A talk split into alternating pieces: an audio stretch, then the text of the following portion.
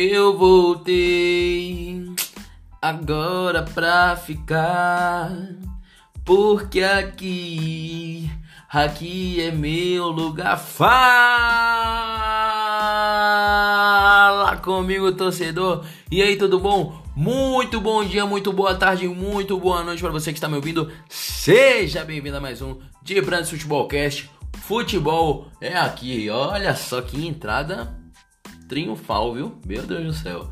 Depois de muito tempo fora, né? Tinha que. Enfim, galera, olha só quem tá de volta depois de um certo tempo aí fora do ar, digamos assim. O de Branch Futebolcast está de volta. Permaneceu alguns meses aí sumido por diversos motivos, mas o importante é que a gente tá de volta tá motivado, tem muitos planos para o futuro e vamos falar sobre muito futebol aqui no De Branco Futebol Cast. Bom, como vocês já puderam ver aí no título, né, não tem como fazer muita surpresa, mas enfim, como vocês puderam ver no título aí, o tema que vamos abordar hoje é a democracia corintiana. A gente vai falar sobre esse movimento que aconteceu no início dos anos 80, né, no Esporte Clube Corinthians Paulista, né, com grandes personalidades aí, como Sócrates, Casagrande, é, Vladimir e etc, né? Vamos falar sobre isso, vamos destrinchar aí tudo sobre o que aconteceu, como iniciou, qual era o contexto, como foi o ápice da, da democracia corintiana, como se deu o fim da democracia corintiana, qual a importância, o legado histórico que esse movimento deixou para o nosso futebol e para a nossa sociedade como um todo, né? No período ali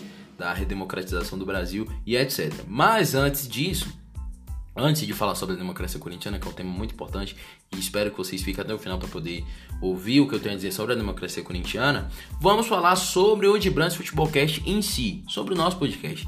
Por quê? Depois de certo tempo aí, né? Depois de um tempo parado, a gente tem que falar o que, que permaneceu igual, o que, que tem de diferente depois de certo tempo, quais são os planos futuros e etc. Né? Vamos falar um pouquinho sobre o de Brands Futebolcast como um todo. Vamos falar sobre isso, né? É bem importante, né? Depois desse tempo ter essa conversinha aqui e tal, explicar algumas coisas tudo direitinho. Enfim, o que, que vai permanecer igual, como eu havia dito? No momento, praticamente tudo.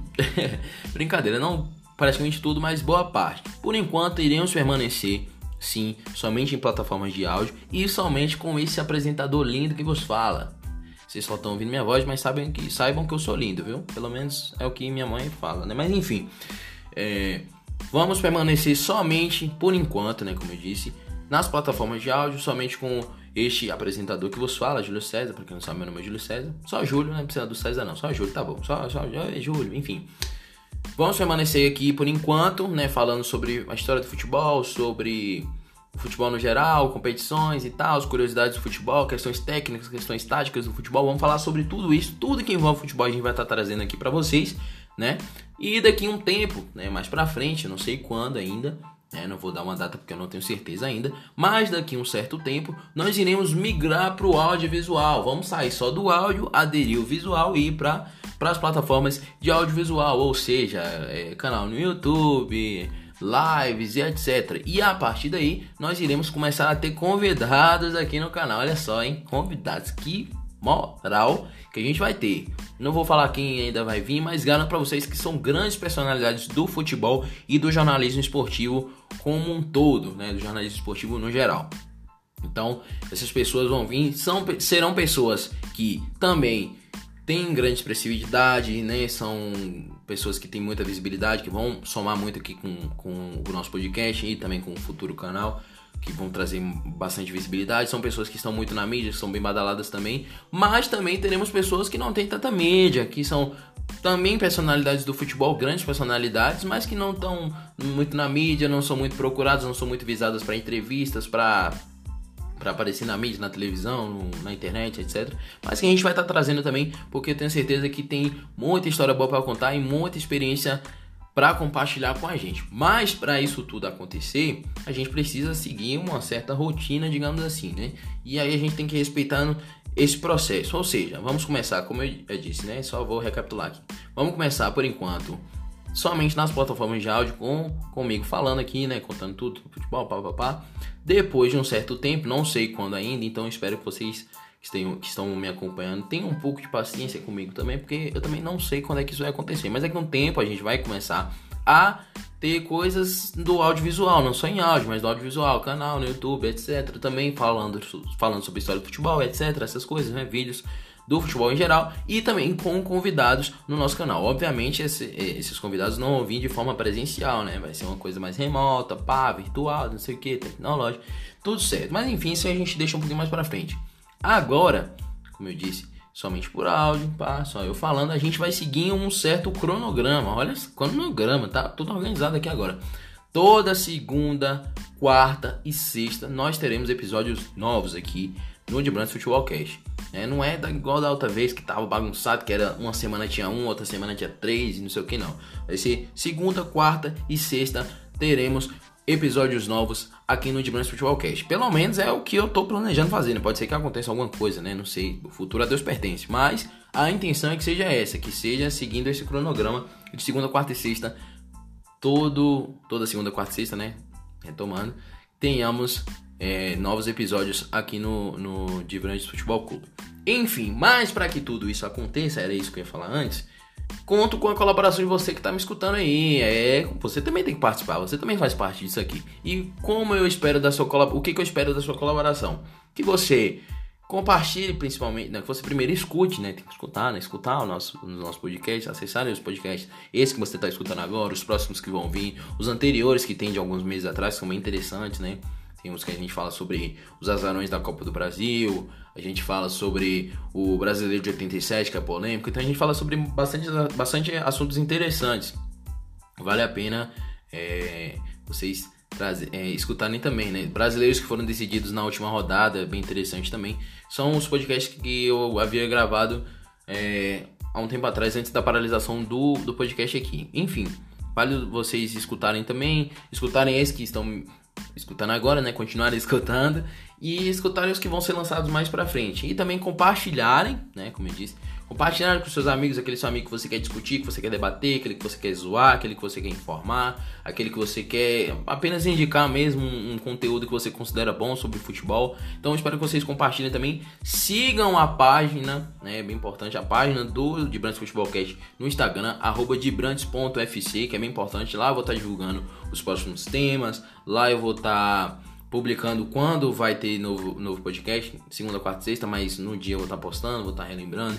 Vou estar postando caixinha de perguntas algumas vezes também para poder responder as perguntas de vocês aqui no, no, no podcast, né? Em um episódio somente para isso, para responder perguntas, debater, etc. Então, conto com a colaboração de vocês em relação a isso, a, a, me ajudar na divulgação, a compartilhar e a escutar e a seguir a página do Insta, arroba. Enfim, depois de ter falado sobre isso tudo, né, de, de ter falado sobre essa questão do Dibrantes Futebol Cast como um todo, vamos agora para o nosso tema de hoje. Depois de quase oito minutos, vamos falar sobre a democracia corintiana, que foi um movimento importantíssimo, como eu havia dito no começo, não só para a história do Corinthians, mas para a história do futebol, para a nossa sociedade como um todo, no período de redemocratização do Brasil, né, pós-ditadura militar. Então, houve uma importância muito grande, foi um curto período de tempo ali, cerca de, de dois, três anos, né, arredondando, mas foi de suma importância como um todo, e depois de quase 40 anos de, de, do acontecido, né, do, do, do, movimento ter acontecido, a gente ainda lembra e a gente ainda fala sobre isso e vale lembrar também que o momento atual que a gente vive no Brasil é ainda mais importante que a gente lembre de movimentos como este, como a democracia corintiana. Mas vamos falar do começo, né, do contexto e do ponto ali da história exata em que se iniciou a democracia corintiana, esse momento que foi tão importante. Enfim, a democracia corintiana, ela foi iniciada em 1981, né? Quando o país era ainda governado pela, pela ditadura militar. Ou seja, era um momento em que o país todo, quase todo, clamava por democracia, por liberdade de expressão, uma série de direitos básicos que eram negados à população. Né? Então, esse era o contexto em que a democracia corintiana iniciou. Né? Então, esse é o contexto do Brasil. Vamos falar agora do contexto do Corinthians, né? O Corinthians, né? Obviamente, democracia corintiana, Corinthians, né? Enfim, o contexto do Corinthians. O Corinthians vinha de uma fase não muito boa tecnicamente, né? Não, não vinha com grandes vitórias, com resultados expressivos nem nada do tipo. Também vinha de uma crise financeira. E o modelo político do Corinthians era basicamente o mesmo desde por aí, né? Eram os, eram os mesmos presidentes que viviam alternando poder. Era uma coisa assim muito parecida com o momento político que o Brasil vivia naquela época e até antes da ditadura, né? Então, era uma coisa assim, sabe, um voto meio que de cabresto ali. Os presidentes ficavam alternando poder entre si para poder atender os seus os seus interesses particulares, utilizavam do clube para poder atender os seus interesses pessoais. Então, é, isso prejudicava em muito o Corinthians. Quando em 1981 o presidente da época era o Vicente de Mateus, que é um dos personagens mais folclóricos, digamos assim, da história do Corinthians e do futebol também, ele saiu do poder para ser vice-presidente do então candidato eleito Valdemar Pires. Porém, a intenção de Vicente era continuar comandando o clube indiretamente, né?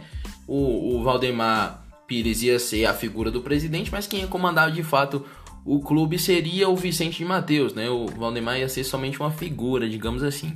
Porém, depois de uma série de, de, de resultados negativos, uma série de, de problemas financeiros, problemas políticos, digamos assim, dentro do clube, de muita pressão da torcida também, dos conselheiros, etc Valdemar Pires e Vicente começam a ter uma série de divergências ali dentro da direção do clube, da gestão do clube, e o Vicente Matheus ele se afasta. E aí sim, o Valdemar Pires assume a responsabilidade, entre aspas, veste a camisa e fala: "Não, agora eu sou presidente do Corinthians. Eu sou presidente".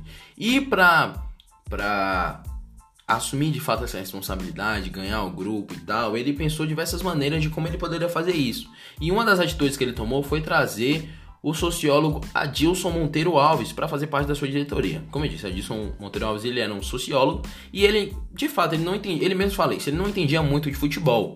Ele não entendia quase nada. Ele era um estudante de sociologia, ele era parente de pessoas ligadas ao clube, né, ao Corinthians, né, que já faziam parte da, da gestão do, do Valdemar Pires. E ele foi convidado porque ele entendia muito de gestão de grupo. Ele era um sociólogo e tal, ele entendia muito de gestão de, de grupo, mas ele mesmo falou que não entendia nada de futebol. Mas ele aceitou o desafio. Ele falou: Ó, oh, eu não entendo nada de futebol, não entendo nada de gestão de futebol, mas eu entendo de gestão de grupo e sei que isso aqui que está acontecendo está errado. Ele mesmo falou. Ele falou: Eu não sei como eu vou fazer isso, mas eu sei que não pode continuar assim.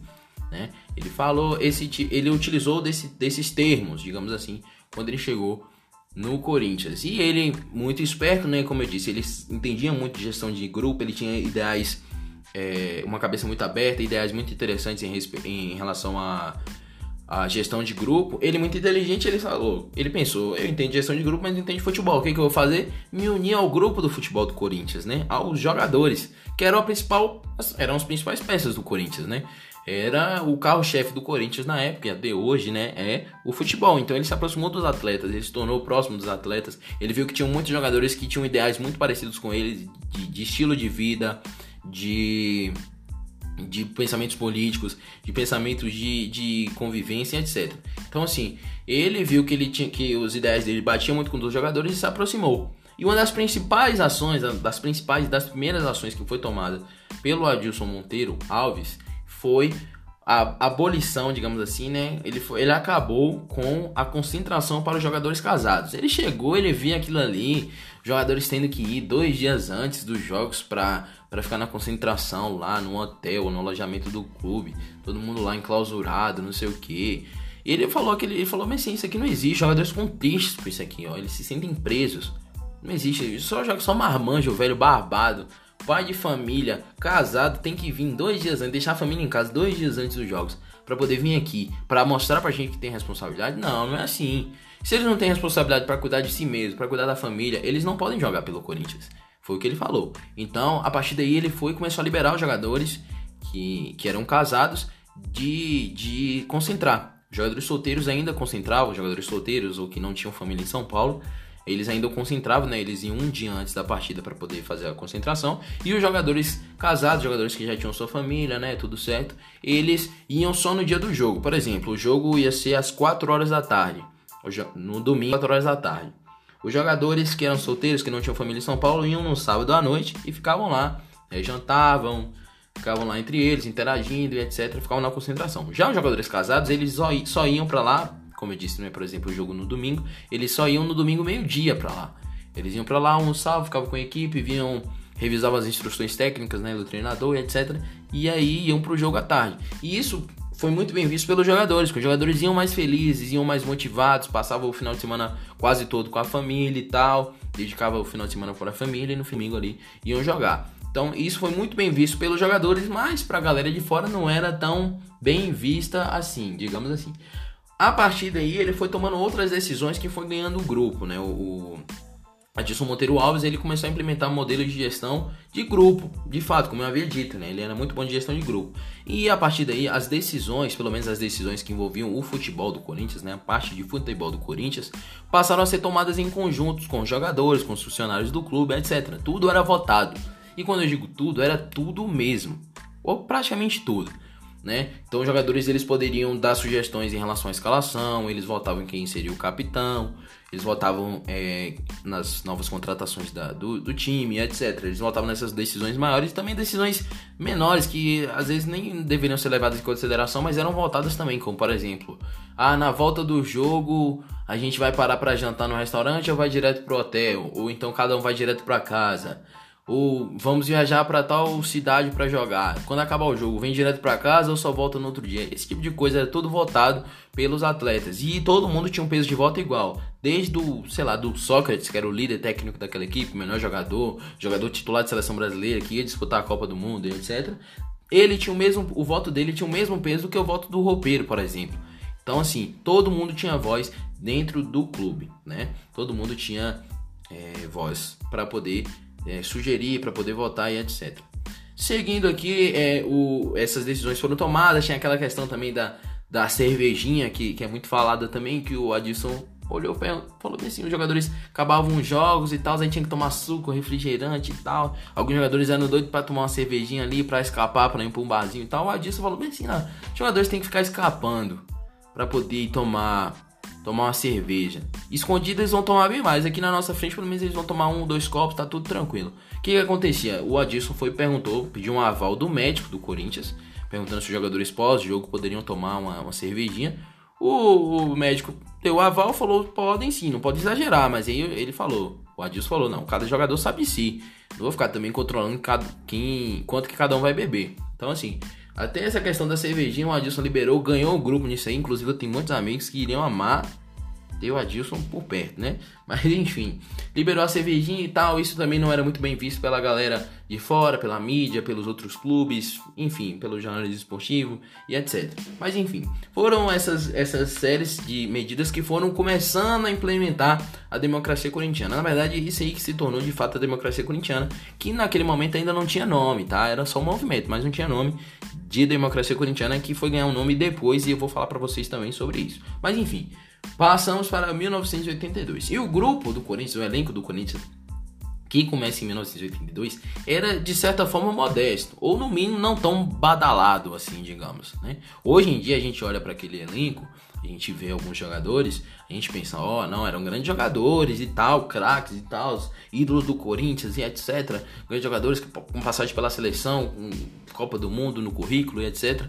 Mas na época eles não eram vistos assim como jogadores espetaculares ou jogadores acima da média e tal, eram vistos como jogadores razoavelmente bons. O único que, que era fora da curva era de fato Sócrates, né? que, ele, que ele era a grande estrela. Inclusive no ano de 1972, as pessoas ao redor dele dizem, né, até hoje, que foi o ano que ele decidiu ser atleta mesmo. Ele falou: não, eu vou me cuidar, vou ser jogador de fato e foi um ano que ele foi muito acima da média dele, que já era monstruosa. Ele era um jogador monstruoso, muito bom jogador, mas naquele ano ele despontou ainda mais. Era ano de Copa do Mundo, então ele teve toda essa dedicação. Mas além do Sócrates, o elenco do Corinthians também contava com o Vladimir, que estava no seu auge da carreira ali, aos 27, 28, 29 anos, né, nessa faixa etária. Tinha Zenon, um grande jogador também, Birubiru, Casa Grande, que voltava de empréstimo da, da Caldense. E entre outros atletas também que tinham no elenco. Mas como Zé Maria também, etc. Mas, como eu disse, hoje em dia você vê esses nomes, né? Birubiru, Casagrande, Zenon, Vladimir, a gente pensa, não, são grandes jogadores, ídolos, etc. Mas na época não eram, não eram assim que. Não era assim que eles eram vistos. Mas enfim, o time disputou a taça de prata, né? Pouco tempo antes, disputou a, a taça de prata com times de escalão muito inferior, como por exemplo a Catuense, o Leônico da Bahia, o Guará de Brasília, entre outros times. Mas aí depois, quando foi para a taça de ouro, começou a disputar com equipes do alto escalão brasileiro e tinha muitas equipes boas. Inclusive o Corinthians caiu no grupo com o Flamengo, que tinha acabado de ser campeão mundial, de Libertadores e etc, né? Em 1981 que o Flamengo ganhou e esse campeonato estava sendo disputado em 1982. O Corinthians, ainda assim, mesmo caindo num grupo muito forte, chegou na semifinal daquele brasileiro, perdendo apenas pro Grêmio, né? Perdendo pro Grêmio na, na, na semifinal. Então um elenco que era de certa forma desacreditado, ou que não era levado tão a sério, chegou na semifinal. Então a galera já começou a olhar diferente. Eu comecei a olhar diferente para aquele movimento ali que estava acontecendo, começar a encaixar as peças, ver se era aquilo mesmo, se, se tinha relação com, com o futebol, o movimento da democracia ou se não, e etc. Bom, como eu disse, né, a galera começou a mudar meio que a visão, mas no geral o movimento não era bem visto pelo jornalismo esportivo da época, que era bem conservador. Na verdade, até hoje a gente ainda vê traços de conservadorismo dentro do, do jornalismo esportivo, do futebol também, mas naquela época ainda bem mais. Então, esse movimento não era tão bem visto assim. A grande maioria da mídia é, falava meio que mal da, da, democracia corintiana e tal. Além do mais, aos olhos da torcida e de parte da mídia, a democracia estava muito ligada aos resultados dentro de campo. Né? Ou seja, se estava bem, se estava jogando bem, ganhando as partidas, vencendo, goleando ou vencendo de forma convincente, tava bem. Nossa, a democracia é muito boa para o clube, a gente tem que apoiar, é isso aí, vamos para cima e tal pelo movimento da democracia, etc. É super apoiada. Mas quando perdia, quando o clube perdia, quando o time tava mal, jogava mal, a culpa também era da democracia. Ah, deixa os jogadores beberem, deixa os jogadores largar de qualquer jeito, não tem ninguém para ser responsável pelo clube, não tem hierarquia, não tem autoridade, não tem profissionalismo. Então, quando o clube estava bem, era bem visto. Quando o clube estava mal, era um movimento prejudicial ao clube, digamos que era isso. Inclusive, o Sócrates, ele era muito, ele era um dos que mais batia de frente. O Sócrates, ele, além de ser um grande jogador, ele tinha muita voz né, perante a torcida, perante os demais jogadores, perante a imprensa, perante o Corinthians como um todo e etc. Né? Até em relação à seleção brasileira também. Ele tinha muita voz e ele batia muito de frente em relação a isso, a essa questão de ser muito resultadista, porque ele falava, ele falou assim, o clube, né, o time do Corinthians, ele não pode ir no oba-oba da torcida. Ele não pode jogar no embalo da torcida. A torcida que tem que ir no embalo do time. Porque se o time vai no embalo da torcida e só joga para cima, vai se lança com tudo pro ataque para poder fazer o gol, o time acaba ficando afobado, acaba afrouxando a marcação, acaba cedendo espaço pro outro time e acaba tomando gol. E aí a própria torcida vem descontar na gente, era o que ele falava. Então ele falou: a gente tem que jogar o nosso futebol, impor o nosso ritmo de jogo, trabalhar a bola com calma que os gols vão surgir naturalmente. Então a gente que tem que trazer a torcida para o campo, não a torcida que empurrar o time. Era isso que ele falava. Então ele batia muito de frente com essa questão do, da mídia e da torcida ser muito resultadista e tal. Mas a questão da torcida a gente até releva, porque o torcedor é passional. A gente não pode também querer que o torcedor é, aceite que o time dele jogue mal e tal. O torcedor sempre vai procurar um motivo pelo qual o time está jogando mal, né? Então a gente entende essa questão do, do da torcida colocar, entre aspas, a culpa de quando o time jogava mal no movimento da democracia. Como eu disse, esse movimento da democracia corintiana até então não tinha nome. Ele foi ter nome depois de um debate que estava rolando na época, né? Lá na, na USP, em, em São Paulo, onde o mediador do, do debate era o Juca Kfouri, um grande jornalista corintiano, amigo de Sócrates, de Casa Grande, etc.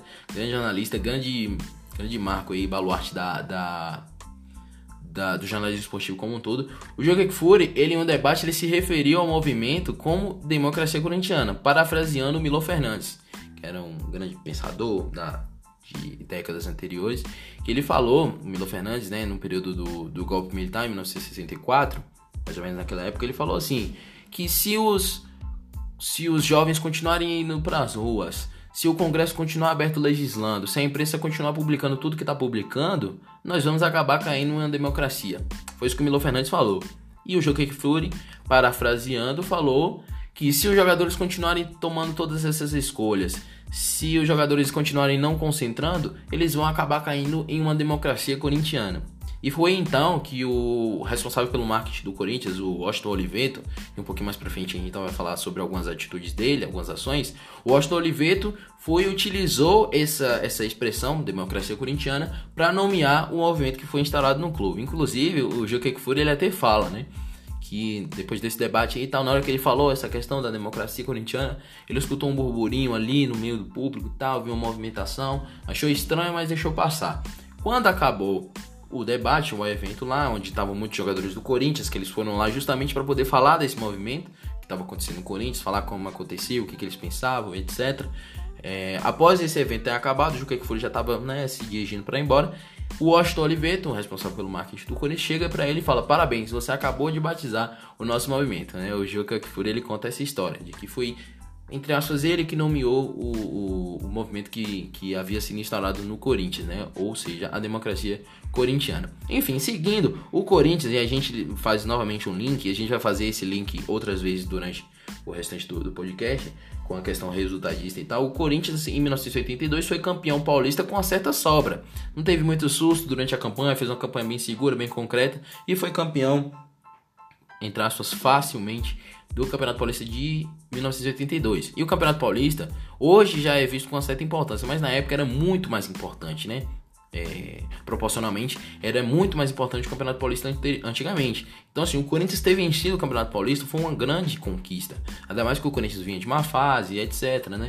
Vinha de, de resultados não tão bons nos paulistas anteriores. Então, ter sido campeão foi muito bom, porque é, melhorou a visão do que o Corinthians. Melhorou a visão que o Corinthians tinha naquela época, né? Que a torcida tinha do, da democracia corintiana, etc. Porque a galera começou a falar, os jogadores estão jogando motivando, jogando motivados, e isso tá gerando bons resultados para o clube. E aí, conquistamos o Campeonato Paulista de maneira tranquila, sem muitos sustos. E aí, isso que aconteceu. Enfim, falando da democracia corintiana e do Washington Oliveto, né, que a gente tinha falado anteriormente, né, pouco depois né, dessa questão do Campeonato Paulista, que a gente teve que frisar bastante, começou a ter a, a, a, utilização de propaganda na camisa dos clubes. Na verdade, essa, essa utilização, utilização começou já no Campeonato Paulista. Inclusive na final contra o São Paulo, Corinthians e São Paulo utilizaram propagandas na camisa e tal. Mas o Corinthians se utilizou, utilizou, se utilizou, tá certo? Não sei, enfim, utilizou desses é, espaços na camisa para poder divulgar mensagens de cunho político. Político, não ideológico nem partidário, mas político. Por exemplo, o famoso Dia 15 Vote, que era uma campanha para os cidadãos irem votar para governador, né? coisa que não acontecia, não era permitida desde os anos 60 na ditadura. Então, quando abriu a brecha ali para que os cidadãos pudessem votar pelo menos para governador, o Corinthians foi e fez essa propaganda, né? Coisas que até gerou uma certa represália aí do governo em relação ao Corinthians e tal. É, o presidente do Corinthians, Valdemar Pires, teve que ir a Brasília prestar esclarecimentos para os militares e etc. Né? Então o Corinthians utilizou muito desses espaços na camisa para poder pregar mensagens de cunho político. Eles não estavam mandando votar em ninguém, eles só estavam falando para votar, para exercer o direito democrático. Né? Então foi uma, um, um, marco, um marco muito importante também, porque são as imagens mais marcantes que a gente tem em relação à democracia corintiana, são justamente os jogadores com a com as escritas G15 vote na camisa, com aquela faixa ganhar ou perder, mas sempre com democracia, com a camisa escrita Democracia Corintiana atrás, que inclusive foi uma sacada muito boa, uma estratégia de marketing muito boa do Washington Oliveto em relação a isso, porque na escrita da Democracia Corintiana, ele coloca o nome Corintiana em vermelho com a fonte assim, né, com a letra bem parecida com as letras da Coca-Cola justamente para remeter a algo familiar, a algo popular, algo que todo mundo tinha acesso e tal. Então, esse foi uma estratégia de marketing muito interessante utilizada pelo Washington Oliveira. Enfim, seguindo aqui, né, depois de falar dessa questão de cunho política, etc., vamos falar também, voltar à questão do futebol, né? E em 1982 aconteceu a chegada do Leão. Já finalzinho de 82 para começo de 83 ali, acontece a chegada do Leão, Emerson Leão, goleiro, e ele era visto como o antagonista. Não que ele fosse antidemocrático, apoiador da ditadura, nem nada assim, mas ele era antagonista da democracia corintiana. Porque ele tinha posicionamentos muito fortes, pensamentos muito fortes em relação à democracia corintiana que eram, corintiana que eram contrários ao movimento que acontecia. Né? Antes mesmo de chegar ao Corinthians, ele já se posicionava. Todo mundo já conhecia o, o Emerson Leão, já era uma figura consolidada no futebol, era uma, uma pessoa que tinha opinião forte, todo mundo sabia que ele tinha pensamentos fortes, opiniões fortes, que ele não tinha papas na língua, que ele falava o que ele pensava e ele falava abertamente que não era favorável a esse modelo de gestão que era implementado no Corinthians. Né? Inclusive, ele, quando já era jogador do Corinthians, eh, os jogadores, como eu havia dito, jogadores casados não concentravam não faziam concentração, mas ele mesmo casado ele fazia concentração. Ele falava não, jogador tem que fazer concentração. Então ele era contra isso. E ele também falava, falava abertamente isso de que é, no Corinthians não havia uma democracia de fato. Não era todo mundo que tinha voz. Ele falava isso, né? Se é verdade ou não já é outra questão. Mas ele falava que não era todo mundo que tinha voz, que eram os líderes ali, né? O Sócrates, Casagrande, Vladimir, que tinham voz, que falavam e o restante do grupo só acatava. Não queria debater muito, não se preocupava muito com política, com nada assim, como iria a, acontecer a gestão do clube. Eles só se preocupavam em jogar bola. Era o que o, o Leão falava. Os jogadores não se preocupavam com política, se preocupavam em jogar bola. Então, o que o Sócrates, o, o Casagrande, o Vladimir, Zenon, entre outros, né, o Adilson Monteiro e o Ademar Pires escolhiam, tava bom, tava bom, não precisava debater muito, não. O que eles falavam tava bom, voltava assim, sim, pronto. Era isso. Pelo menos era o que o Leão falava. E durante todo esse período que ele teve no Corinthians, ele batia de frente. Inclusive, ele fala que ele saiu do Corinthians por conta disso né, que tiraram ele do Corinthians por conta disso. E até hoje o Leão permanece com esse mesmo pensamento em relação à democracia corintiana. Seguindo aqui, falando também da, da parte de futebol e tal, em 1983 houve o bicampeonato paulista do Corinthians em relação ao São Paulo. E a gente faz novamente aquele link lá com os resultados e etc. Aumentou ainda mais a, a, a, a, boa impressão que a democracia corintiana tinha perante a torcida. Pô, dois campeonatos paulistas seguidos, com o time jogando muito, excelente. Nossa, tá perfeito, amei. É isso aí, democracia corintiana, apoio, tinha um grande apoio popular e tal. E por conta desse, desse apoio popular, isso gerou o engajamento dos jogadores, né, de parte dos jogadores do Corinthians em movimentos políticos. Movimentos é, políticos, até partidários também, mas aí esses movimentos partidários não tem nada a ver com a instituição do Corinthians e sim com os jogadores, né, em relação a partidos mais de esquerda, etc. Mas enfim, os jogadores eles tinham um engajamento, tinham muito engajamento em movimentos políticos, como por exemplo Direta, Direta Já, né? É, jogadores como Casagrande, Sócrates iam para comícios, iam para eventos, para debates, para se posicionar publicamente em relação a isso. E, é, inclusive, no, no movimento Direta Já, o Sócrates ele já estava sendo negociado com a Fiorentina, né? Era a manchete do mundo na época. Fiorentina acerta a contratação de Sócrates. Era o que todo mundo estava é, conversando na época sobre futebol. O Sócrates ele, em um, um comício lá, um evento que estava tendo em uma praça lá em São Paulo, na frente de milhares de pessoas, ele vai e fala: se a, as eleições diretas forem aprovadas no Brasil, eu fico.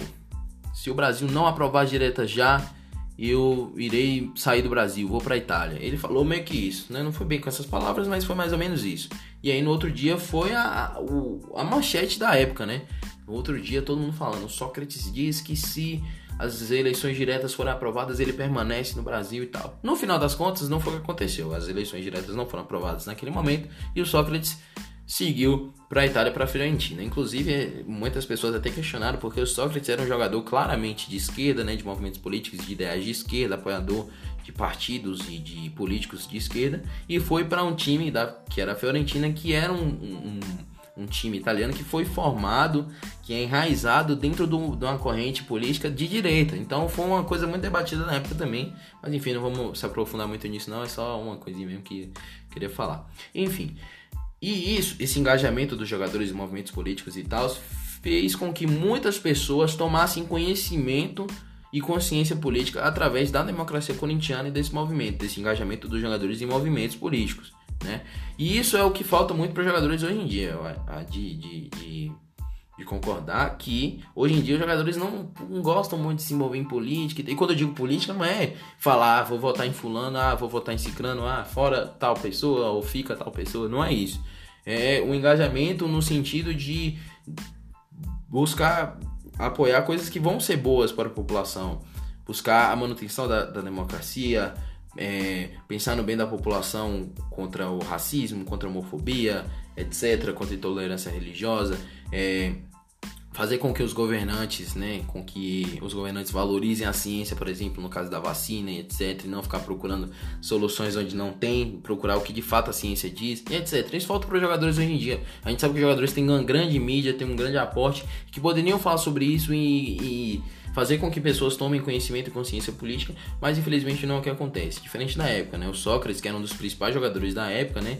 Se não era um principal, era um dos principais da época. Ele falava muito sobre isso, ele deixava muito abertos os seus pensamentos políticos, os seus pensamentos favoráveis à democracia, né? Mas enfim, as diretas já não foram aprovadas, o Sócrates saiu e como Sócrates era um dos pia principais pilares da, da, da democracia corintiana, começou a enfraquecer o movimento, né?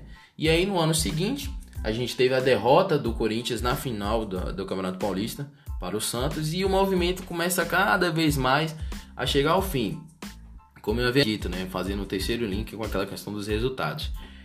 Corinthians perdeu e começaram a colocar a culpa da derrota na democracia corintiana, na saída do Sócrates, etc. Então a impressão que a torcida, que a mídia, ou pelo menos parte da mídia tinha em relação à democracia corintiana, começou a mudar com essa derrota na final do Campeonato Paulista para o Santos de Serginho Chulapa.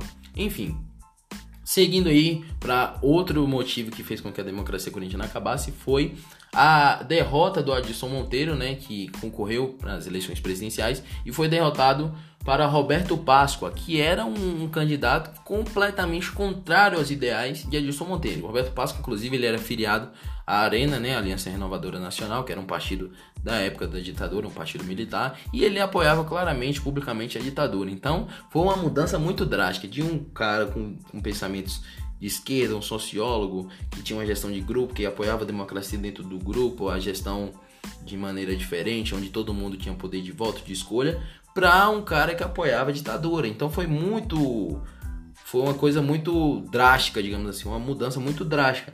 E a nova gestão, no caso do Roberto Páscoa, se incumbe, né, naquele momento, de acabar com o movimento e restaurar o modelo, entre aspas, tradicional de gestão.